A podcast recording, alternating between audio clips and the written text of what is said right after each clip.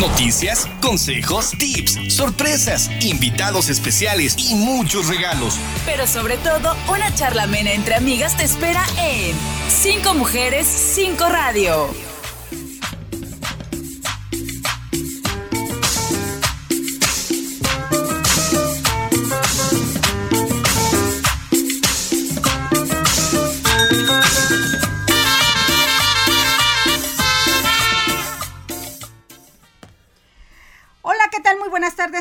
Saludarles en un programa más de Cinco Mujeres, Cinco Radio, en este lunes, inicio de semana, 19 de febrero, Día del Ejército. Y bueno, pues estamos en el mes del amor y la amistad. Como siempre es un gusto, un placer ser su compañía a la hora de la comida. Saludo con mucho gusto a Martín Tapia en los controles y Silvia de Julián, como todos los días, les da la más cordial bienvenida. Estás mojado, ya no te quiero. Transmitimos por el 1090 de amplitud modulada en la HR, estación piloto de 5 radio, ya saben, como siempre. Con el gusto de este espacio y bueno, pues eh, nos pueden escuchar también en vía internet en www.lhr.mx. En Facebook también encuentra materiales diversos de toda la barra programática de la HR ya sabe que nos encuentra en Facebook como arroba mx, en Spotify también nos puede sintonizar y los invitamos para que visite nuestro portal que es revistaunica.com.mx.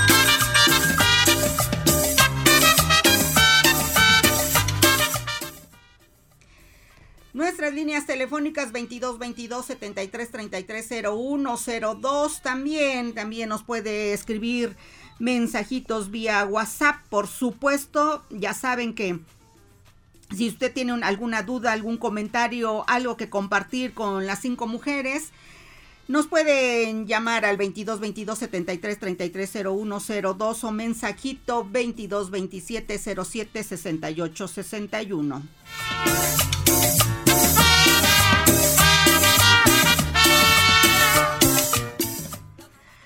Bueno, pues también hay noticias en este programa e independientemente de que hoy es el Día del Ejército y les vamos a platicar sobre ello, pues el presidente de la República, Andrés Manuel López Obrador, anda en Puebla desde el día de ayer y también con buenas noticias, por supuesto porque, bueno, pues se anunció que aplicarán gobierno federal y estatal y la Benemérita Universidad Autónoma de Puebla 450 millones de pesos en, en equipamiento para el CU2.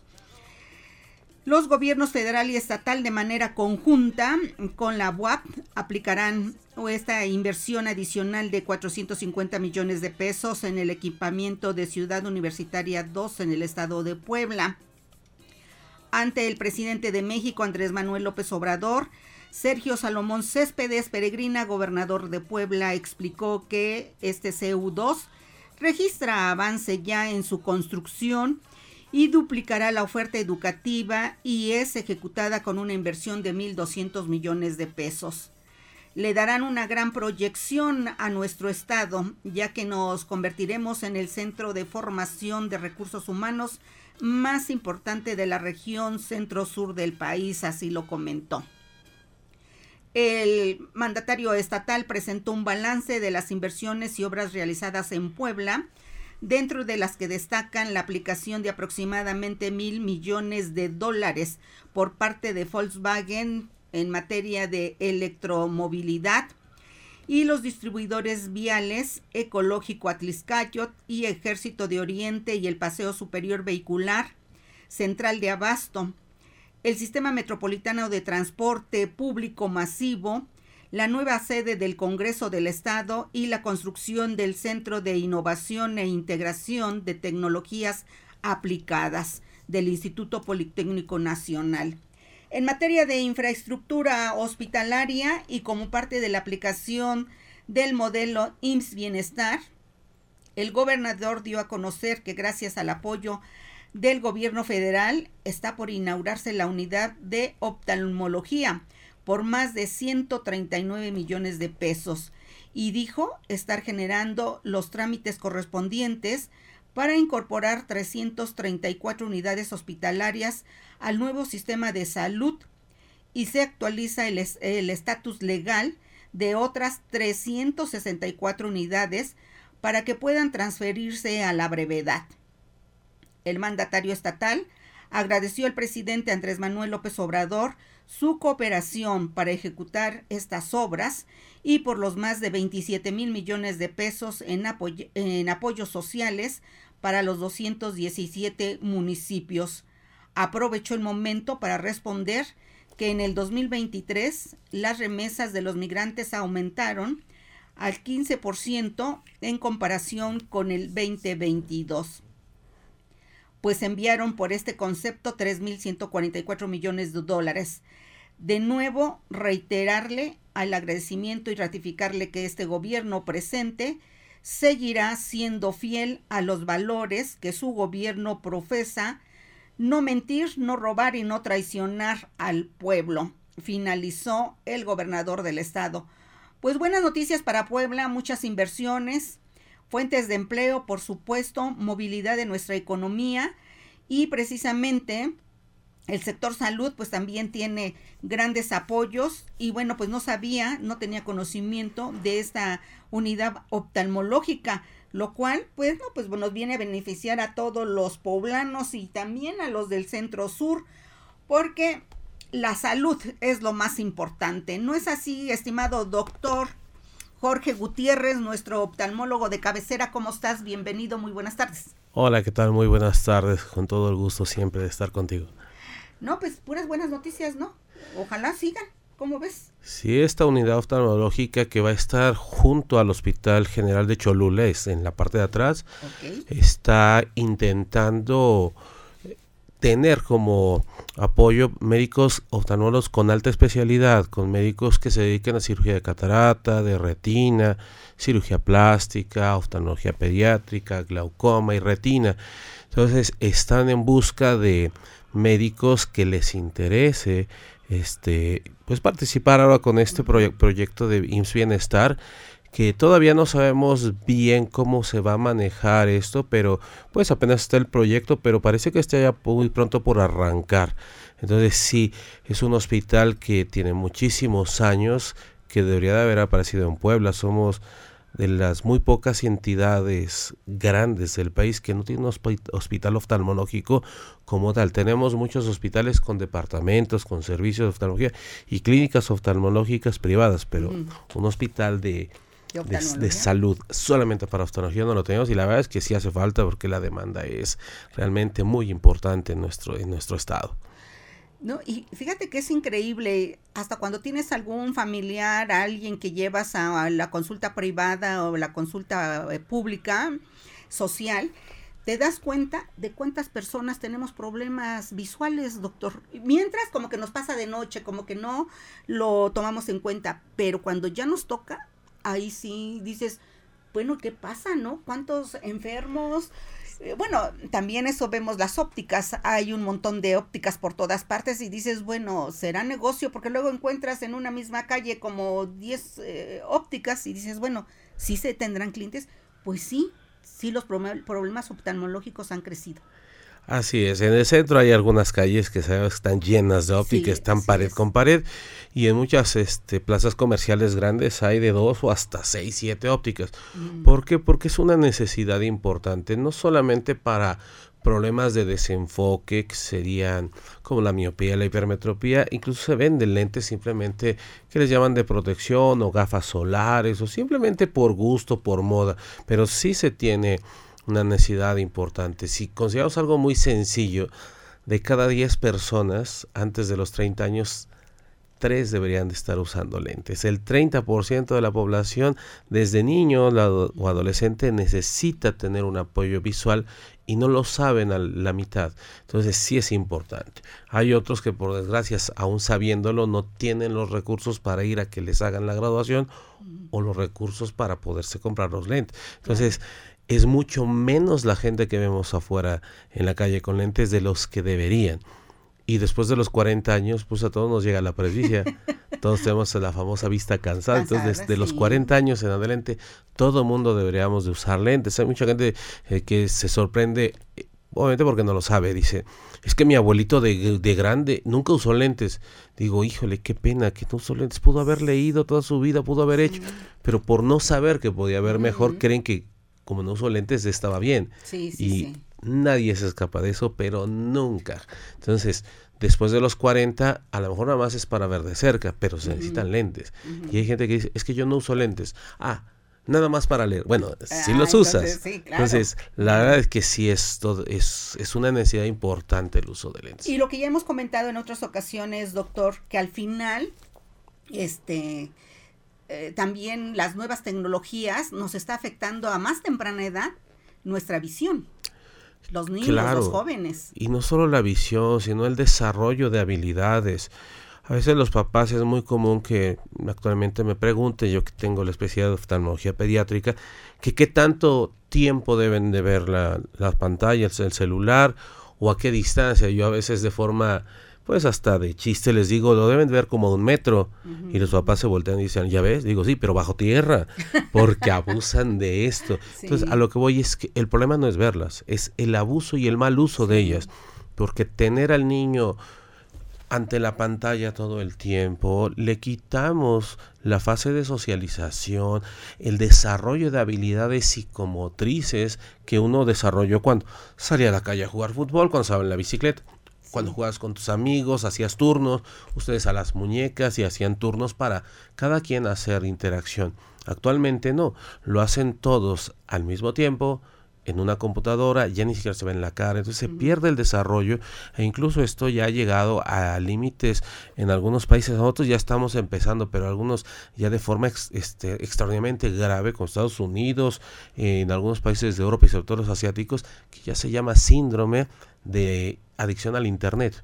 O sea, los chicos ya se han vuelto adictos y quitarles esta adicción es igual que los que fuman o los que toman. Hay Los que que hacer comemos pan. Sí, hay que hacer una, una terapia para Sí, evitar. Y esto es grave porque un niño y un adolescente que cae en una adicción, sea cual sea, es un adulto que tiene un riesgo hasta tres, cinco veces incluso más de en adicciones en otro. ¿Por qué? Porque crean la necesidad.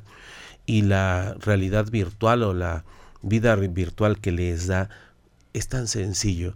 Hay algunos papás que dicen, es que mi hijo es muy listo porque todo el tiempo le gana los juegos, está la computadora. La verdad es que nadie puede medir inteligencia por, por un juego. Pues son algoritmos, son como aprenderse las tablas. Te las puedes aprender de memoria Sí. y no entenderlas. Claro. Igualito pasa con esto, pero se hacen adictos.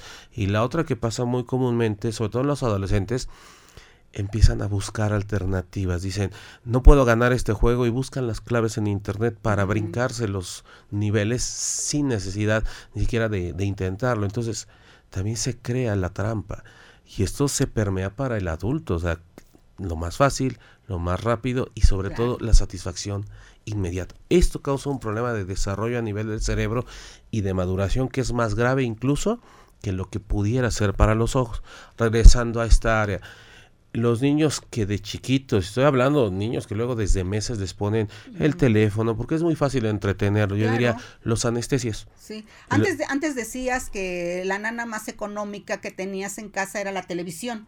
Ahora no. Porque luego les decías a los niños, vete a ver la tele, ¿no? Y ahí estaban entretenidos viendo las caricaturas, el Box Bunny y todo, ¿no? Los picapiedras entre nuestra época. Bueno, tú no, porque tú eres mucho más joven. Pero ahora ya no es la televisión. Ahora, este, por lo menos la televisión luego tenías un poquito más de imaginación. Pero ahora ya son la computadora o el celular todo el tiempo, la tableta, lo que tienes en ese momento y abusas, como tú dices, de ello. Sí, claro, y el gran problema es que los niños no solo se hacen adictos, sino los contenidos que ven. O sea, llegan a ser contenidos que ni siquiera son aptos para su edad y empiezan a tener un desfase en su desarrollo neurológico y eso pues puede dar muchas repercusiones a futuro. Por otra parte, el abuso de los electrónicos, la visión de muy cercana que lleva mucho tiempo estar ahí, hace que también se empiece a desarrollar una necesidad mucho mayor de lentes de lo que genéticamente podía haber tenido. Para poner un ejemplo ficticio, si en la familia todo el mundo tiene miopía alrededor de una o dos dioptrías, el niño que le ponen el, la computadora, la tablet, todos estos sucedáneos electrónicos para que se entretenga, puede llegar a tener de dos, cuatro hasta seis dioptrías y después los papás buscan ¿Cómo le hago para que mi hijo no, no, le siga creciendo la miopía? Digo, pues lo primero que tiene que hacer es quitar los malos estímulos. Y uno de ellos es el abuso de la visión corta a, a, una edad temprana. El niño necesita estar en la calle, viendo a lo lejos, viendo el movimiento, viendo en color, viendo cosas reales, volteando, interactuando, viendo colores, tocando y viendo. No solamente viendo una pantalla que todo lo que hace es simular una realidad que termina siendo, obviamente no es real, pero el paciente o el niño se las hace costumbre y después ya lo real no le gusta. Sí, y eso es lo más grave. Eso es lo más grave. Bueno, vamos a seguir platicando con nuestro oftalmólogo de cabecera, el doctor Jorge Gutiérrez. Nos tenemos que ir, Martín, a nuestro primer corte. Regresamos con más en Cinco Mujeres, Cinco Radio. La gente olvidará lo que dijiste, olvidará lo que hiciste, pero nunca olvidará cómo les hiciste sentir. Estás en Cinco Mujeres, Cinco Radio. Regresamos. Comparte con nosotros tu opinión al 222-273-3301 y 02. Cinco mujeres, cinco radio.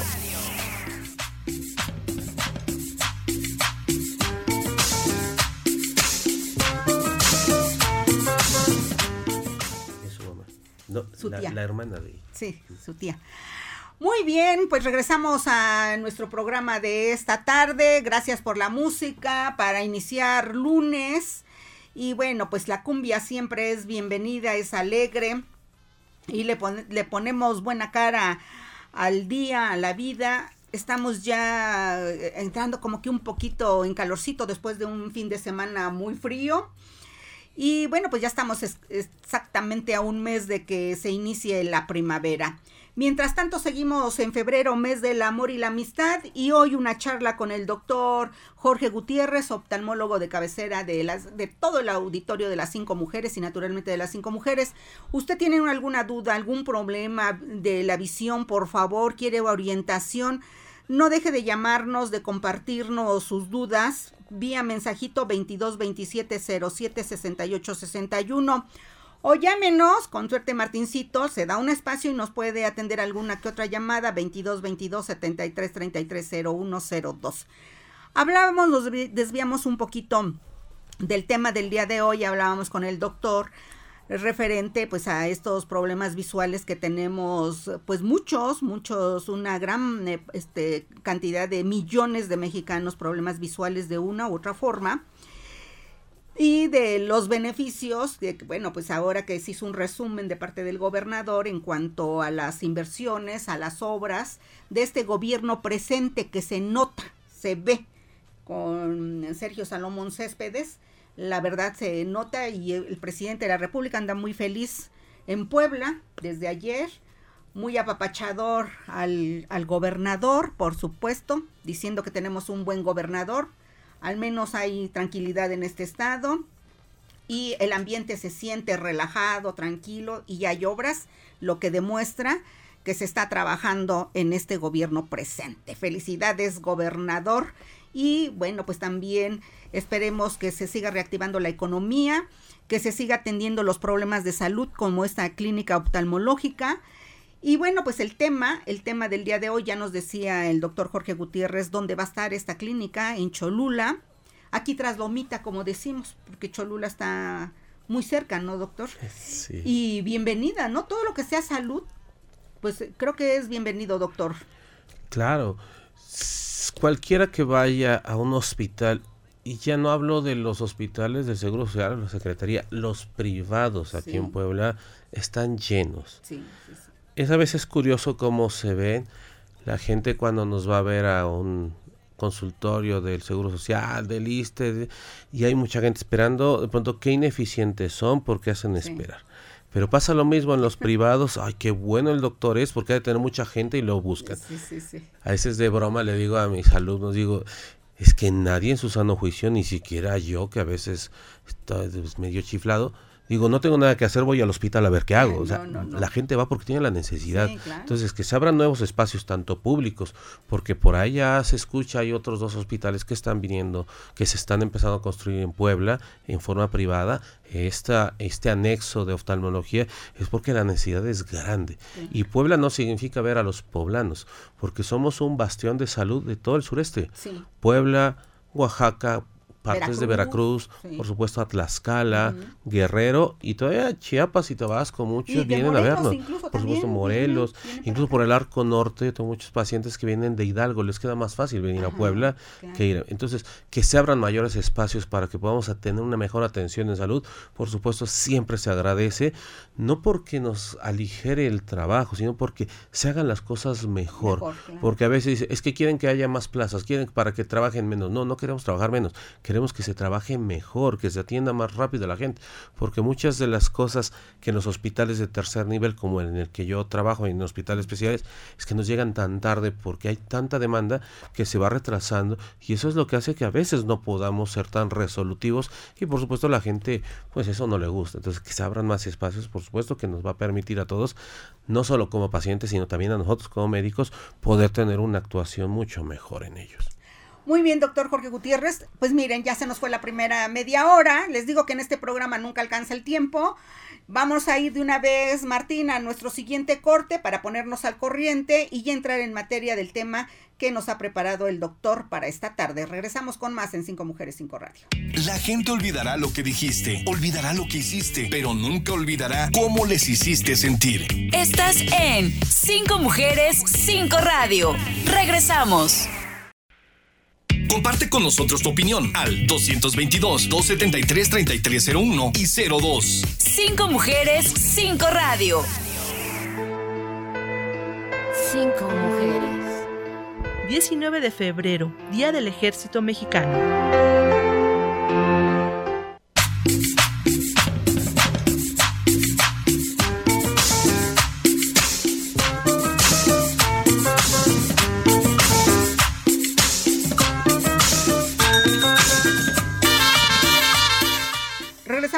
Programa y antes de desarrollar el tema, bueno, tenemos una pregunta vía WhatsApp, eh, la terminación 99, dice, buenas tardes, mi pregunta es, a mi esposo le pusieron banda de silicón ya que tuvo desprendimiento de retina hace más de dos años, pero debido a la diabetes no controlada no han podido quitarla. ¿Me puede decir el doctor qué consecuencias tendrá si no se la retiran? Claro, la banda de silicón es una especie de cinturón que le ponemos al ojo cuando alguien tiene un desprendimiento de retina y si la necesita se pudiera quedar de por vida. El problema es que en algunas ocasiones se puede mover y si se está extruyendo porque se zafa, le puede empezar a lastimar, infectarse y si habrá que quitarlo.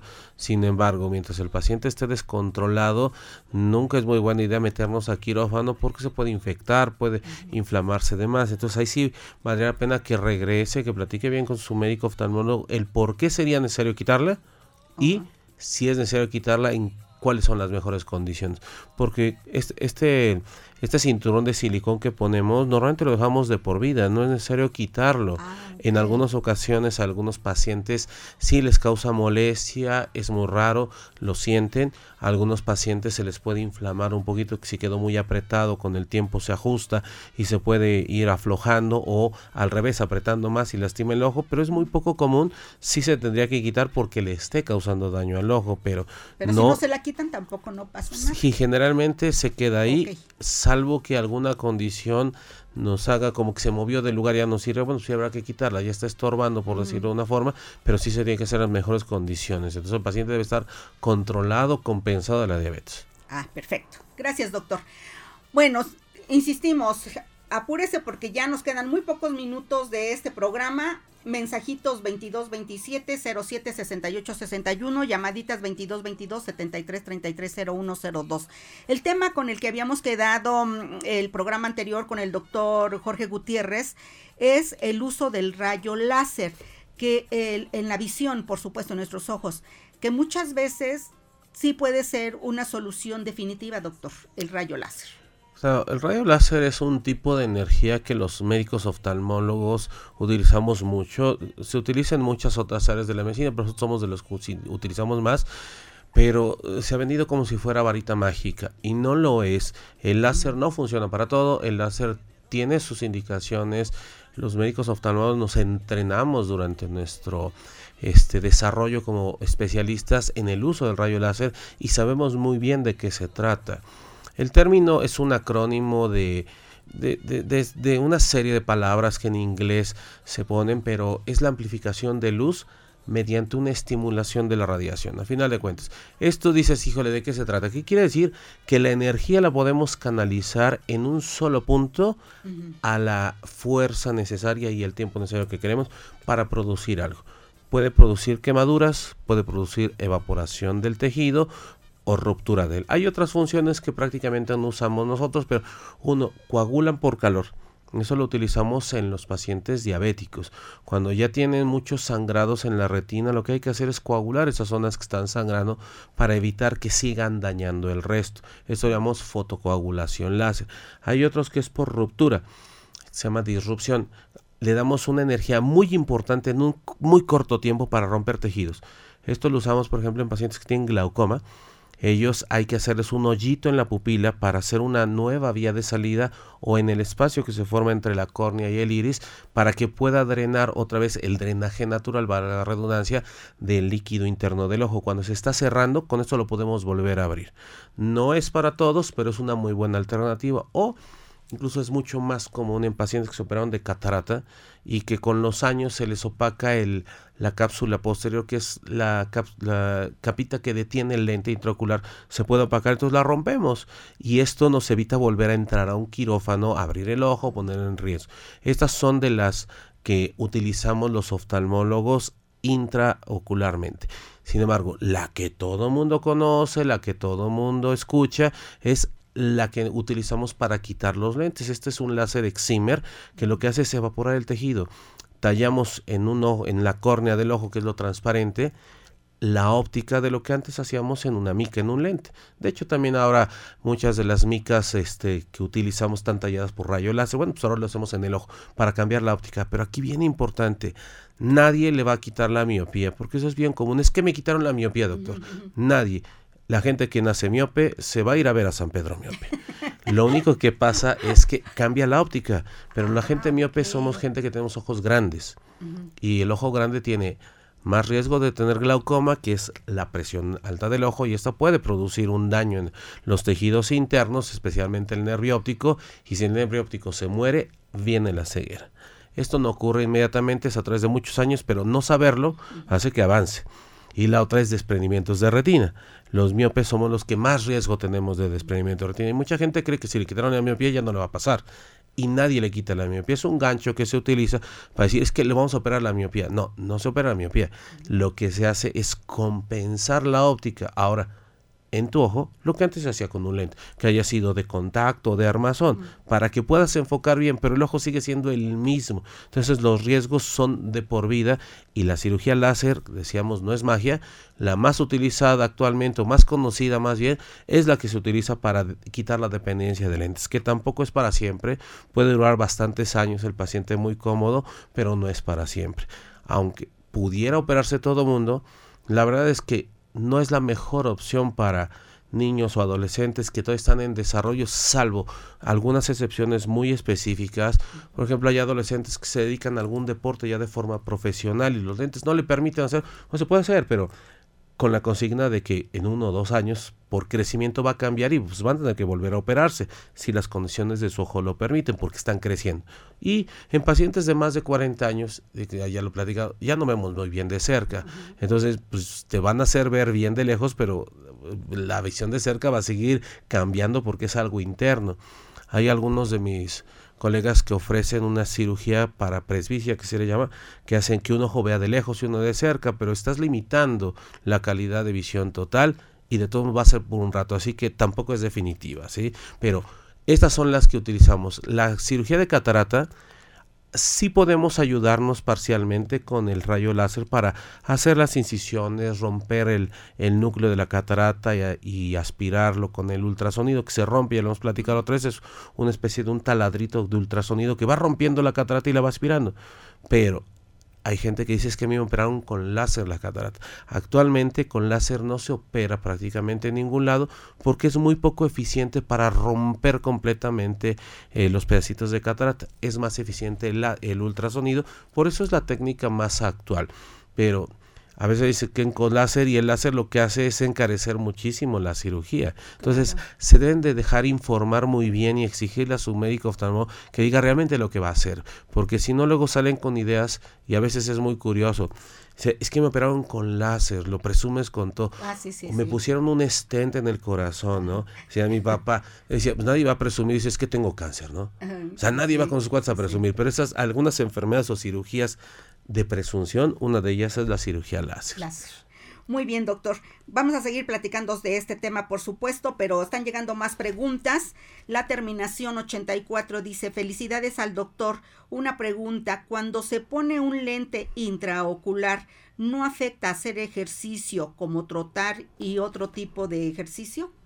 No, por supuesto los primeros días de la cirugía el paciente debe guardar reposo para que cicatrice bien, pero después de 15-20 días el paciente puede integrarse a hacer sus actividades completamente normales, obviamente tener precaución no porque lo operaron, sino para evitar daño en el ojo, pero esa precaución se debe tener todo el tiempo. No tallarse los ojos, evitar golpes, si va a jugar con eh, pelotas pequeñas, ponerse gogles, porque un golpe puede ser una tragedia. Pero un lente intraocular que la cirugía se hizo bien, se puso en su lugar y que el paciente ya cicatrizó, que digo es después de tres semanas, el lente no se mueve. Yo sé que tenemos la idea de como operaron a la generación de estos abuelos que los pobrecitos los acostaban tres semanas, ah, no se podían mover, tenían que comer. sí, tenían que comerse con, con popote, casi no podían ni ir al baño. Era porque las técnicas eran muy diferentes, no teníamos suturas, hacían una herida muy grande. Entonces sí había un riesgo alto, pero actualmente eso no debe pasar. Si alguien les dice que, se, que si se agacha se le mueve el lente, eso no es cierto. Y si se mueve el lente es que estuvo mal puesto. ¿sí? Si se hacen bien las cosas que los oftalmólogos actualmente todos estamos capacitados para hacer una cirugía de gran calidad. Eso ya no pasa, aunque se ha quedado como una costumbre. Pero sí, después de tres semanas podría ser una vida completamente normal. Es más, la podría ser mejor porque antes no veía tan bien, ¿no? También, sí, la catarata le, no lo dejaba ver. Sí. La terminación 92. Buenas tardes, excelente programa. Mi pregunta es, ¿qué tan segura es la cirugía de cataratas? Eh, la cirugía de cataratas actualmente no solo es muy segura, sino es la cirugía que más se hace en el mundo.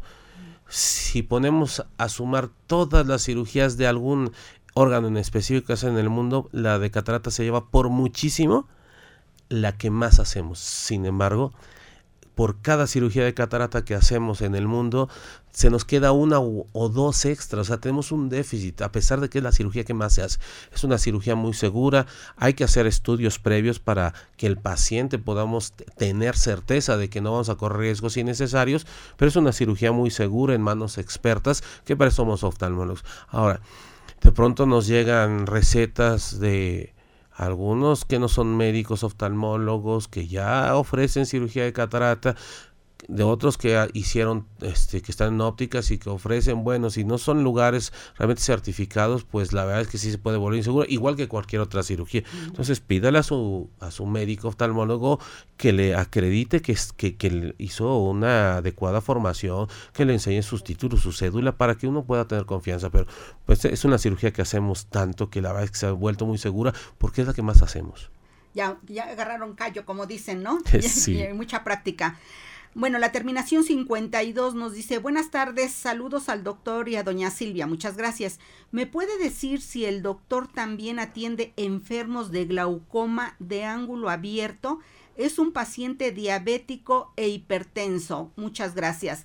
Volvemos a lo mismo. La población mexicana, ¿cómo tiene problemas de hipertensión y de diabetes, verdad, doctor? Sí, claro. Por supuesto que sí. Cualquier oftalmólogo tenemos la formación para tratar el glaucoma en sus etapas incipientes, hacer diagnóstico, pero cuando ya existen algunos tipos de glaucoma que se complican o ya son avanzados, tenemos la oportunidad de mandárselo a especialistas en glaucoma para que el, caso no avance de más. Pero si tiene con gusto lo podemos checar para ver en qué etapa está, porque no es lo mismo que tenga glaucoma solito a que el glaucoma sea secundario a la diabetes. Se tratan diferente, aunque el nombre en genérico es el mismo, se manejan de forma diferente y si no se controla la diabetes no va a responder al tratamiento. Pero con todo gusto podemos verlo. Ay, volvemos a lo mismo, nuestra querida población, tenemos que estar alertas, pendientes, cuidar nuestra salud. En verdad, la población mexicana tiene un, hay un gran porcentaje en nuestro país con estas enfermedades que les llaman silenciosas, porque cuando te vienes a dar cuenta ya eres diabético y ya eres hipertenso, por no cuidarnos y por no hacer la salud preventiva que tanto pugnamos en este programa. Pero bueno, nos vamos a nuestro último corte, regresamos a la parte final de este programa. La gente olvidará lo que dijiste, olvidará lo que hiciste, pero nunca olvidará cómo les hiciste sentir. Estás en Cinco Mujeres, Cinco Radio. Regresamos. Comparte con nosotros tu opinión al 222-273-3301 y 02. Cinco Mujeres, Cinco Radio.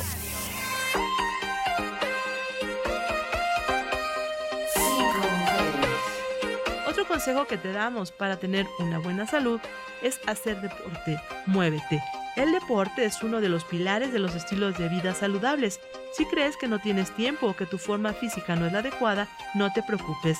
El deporte está al alcance de cualquiera y practicar diariamente una actividad física modera a largo plazo. ¿Cómo puedes hacerlo? Pues caminando, por ejemplo, un ritmo, un ritmo suave durante 30 minutos. Esto tiene numerosos beneficios para la salud. Te ayudará a mantener tu peso, a contribuir a controlar el nivel de la sangre en el azúcar y también reduce el riesgo de enfermedades coronarias. Favorece también la calidad del sueño y reduce el riesgo de la muerte prematura.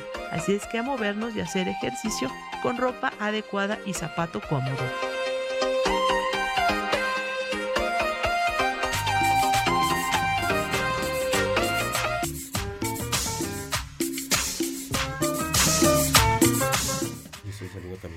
Regresamos, regresamos a nuestro programa, ya la parte final, eh, la terminación 24 nos dice, doctor, buenas tardes, saludos a todos. Una consulta, doctor, a mi mamá de 90 años, bendito sea Dios que tiene 90 años su mamá, ya no la quisieron operar de cataratas en el Seguro Social y cada vez ve menos. Dijeron que tenía la presión arterial alta y la sacaron del quirófano ¿La podrán operar en clínica particular? ¿Qué riesgo lleva? Ya tiene 95 años y casi no ve. Claro, la edad no es un determinante para entrar a un quirófano, no, es su estado de salud en general. Pero no porque tenga algún problema no va a entrar a quirófano. Se tiene que compensar, se tiene que hacer que esté en condiciones. Para eso un médico internista tendría que controlar la presión, pero en cuanto esté en condiciones sí se puede operar. No hay edad. Nosotros hemos operado pacientes, incluso yo que me dedico en el seguro sea trasplante de córnea, eh, el, más, el más grande de 94 años. Y muchos dicen, ¿y para qué? Digo, ¿por qué? Porque tiene todo el derecho que alguien de 15 o de 20. O sea, no hay edad. el derecho y la justicia en salud es para todos. Si hay algún paciente joven que sus condiciones de salud lo ponen en riesgo de entrar a un quirófano, pues no se opera. Pero no hay edad. Así que sí se podría. Si es por catarata, sí. Ahora, habrá que ver por qué no ve. Si es solo por la catarata, debe de ayudarle a ganar visión o si tiene alguna otra cosa. Vale la pena hacer una muy buena revisión para saber qué ofrecerle, pero la edad no es limitante para poder meter a quirófano a alguien. Muy bien. Bueno, da tus datos, doctor, porque luego ya los damos muy de corrido, ya de que nos vamos, ya para ir eh, terminando, cerrando este programa, que bueno, pues siempre no nos alcanza el tiempo. Si usted tiene alguna duda, algún comentario, llámenos por favor rápido y veloz, porque si no, ya vamos a terminar nuestro programa y se va nuestro especialista eh, oftalmólogo, doctor Jorge Gutiérrez. ¿Dónde te encontramos, doctor? Sí, estamos en el gabinete de especialidades en la 23 Sur 702 piso 6, Colonia La Paz, a una calle adelante de la Universidad de la UPA. Está muy fácil. Hace rato nos este, comentaba... una pregunta quedó pendiente vía telefónica que, Martín nos vino a comentar. Que Martín nos comentó, un paciente de 65 años que había sido operado de, cirugía de retina, que primero le pusieron gas, le pusieron después, no, no, no quedó bien, después le pusieron eh, silicón, ah, silicón, y después le dijeron que ya tenía plegada la retina. Aquí sí habrá que ser muy prudentes para decir si se puede o no hacer algo más. Si la retina no tiene función, hay veces que es mejor ya no intentar otra cosa porque terminamos porque el tejido muera más rápido. Y el tejido de la retina es tejido nervioso. Si muere ya no hay función, no hay forma de rescatarlo. Sin embargo, si esa retina, aunque esté despegada, todavía tiene capacidad de ver, valdría la pena pegarla porque si no va a terminar por morir. Entonces, no, digo que sea muy buena idea hacer una segunda, tercera, cuarta cirugía, pero hay veces que si lo vale, vale la pena, hay que intentarlo para rescatar. Pero para eso hay que analizar muy bien los tejidos, hay que hacer varios estudios complementarios para saber si ese ojo todavía tiene capacidad de ver. Si ya no la tiene, es mejor no hacer más porque termina uno causando, se llama atrofia. El ojo se va haciendo chiquito como pasito, después el ojo, si con los años, las décadas, le iba a pasar por no funcionar, ahora se lo aceleramos, ¿sí? Entonces sí vale la pena checar. Oye, ¿qué es ¿Qué? la molécula? ah, el agujero macular. Ah, el agujero macular es un desprendimiento de retina, una ruptura en el mero centro de la retina, que es con la que mejor vemos. Tradicionalmente, esto hace unos años se le decía a los pacientes que pues ya no había nada que hacer y que pues a ver qué conservaban de algo así. Pero actualmente tenemos técnicas para recuperar visión y en gran cantidad. El problema es que esto se tiene que hacer muy pronto porque las células de la retina que llamamos fotorreceptores, que son las que captan la luz, si están fuera de su lugar mucho tiempo, y mucho tiempo estoy hablando de algunos días nada más, van perdiendo su función, se atrofian y mueren. Y si eso pasa, pues ya no hay capacidad de ver. Entonces, si se encuentran pacientes que están en una etapa inicial o en progreso de un desprendimiento de retina central o un agujero macular, se opera y pueden recuperar visión o por lo menos conservar la que todavía tienen. El problema es que muchos pacientes dicen, pues si no veo tan mal, ¿para qué voy al doctor? Y lo que fuera del aire decíamos, hay algunas enfermedades que nos llegan al parecer de forma silenciosa. Yo recuerdo cuando era estudiante ya hace muchos años, los maestros nos decían, enfermedades que no duelen matan, porque si no te duele, lo vas postergando. Voy después, y una de ellas es la diabetes y la presión. Y en los ojos, enfermedades que no duelen nos dejan ciegos. Por ejemplo, el glaucoma. En la mayoría de la gente está la idea de que el glaucoma duele. Normalmente duele en las etapas finales, al principio no. Y otros la retinopatía diabética o el desprendimiento de retina no duelen.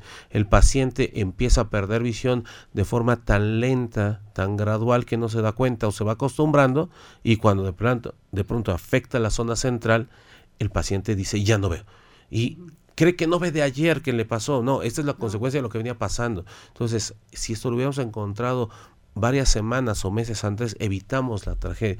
Entonces lo que vamos siempre, la prevención. Entonces un paciente diabético, aunque se sienta bien, debería ir al oftalmólogo, un paciente hipertenso, pacientes miopes, no importa que se hayan operado, porque como dijimos, la miopía no se quita, deben tener revisiones, pues de, no sé si de, de cada paciente será diferente, por supuesto, pero de forma anual tal vez podríamos ir un promedio, ahí nos podemos dar cuenta si se le está subiendo la presión, si se le está rompiendo la retina, si está empezando a sangrar por diabético, si las venitas y las arterias están empezándose a romper por ser hipertenso, en fin, y muchas otras enfermedades que nos podemos dar cuenta los oftalmólogos cuando está empezando antes de que el paciente le empiece a dar problemas y ahí sí se pueden evitar este, mayores complicaciones.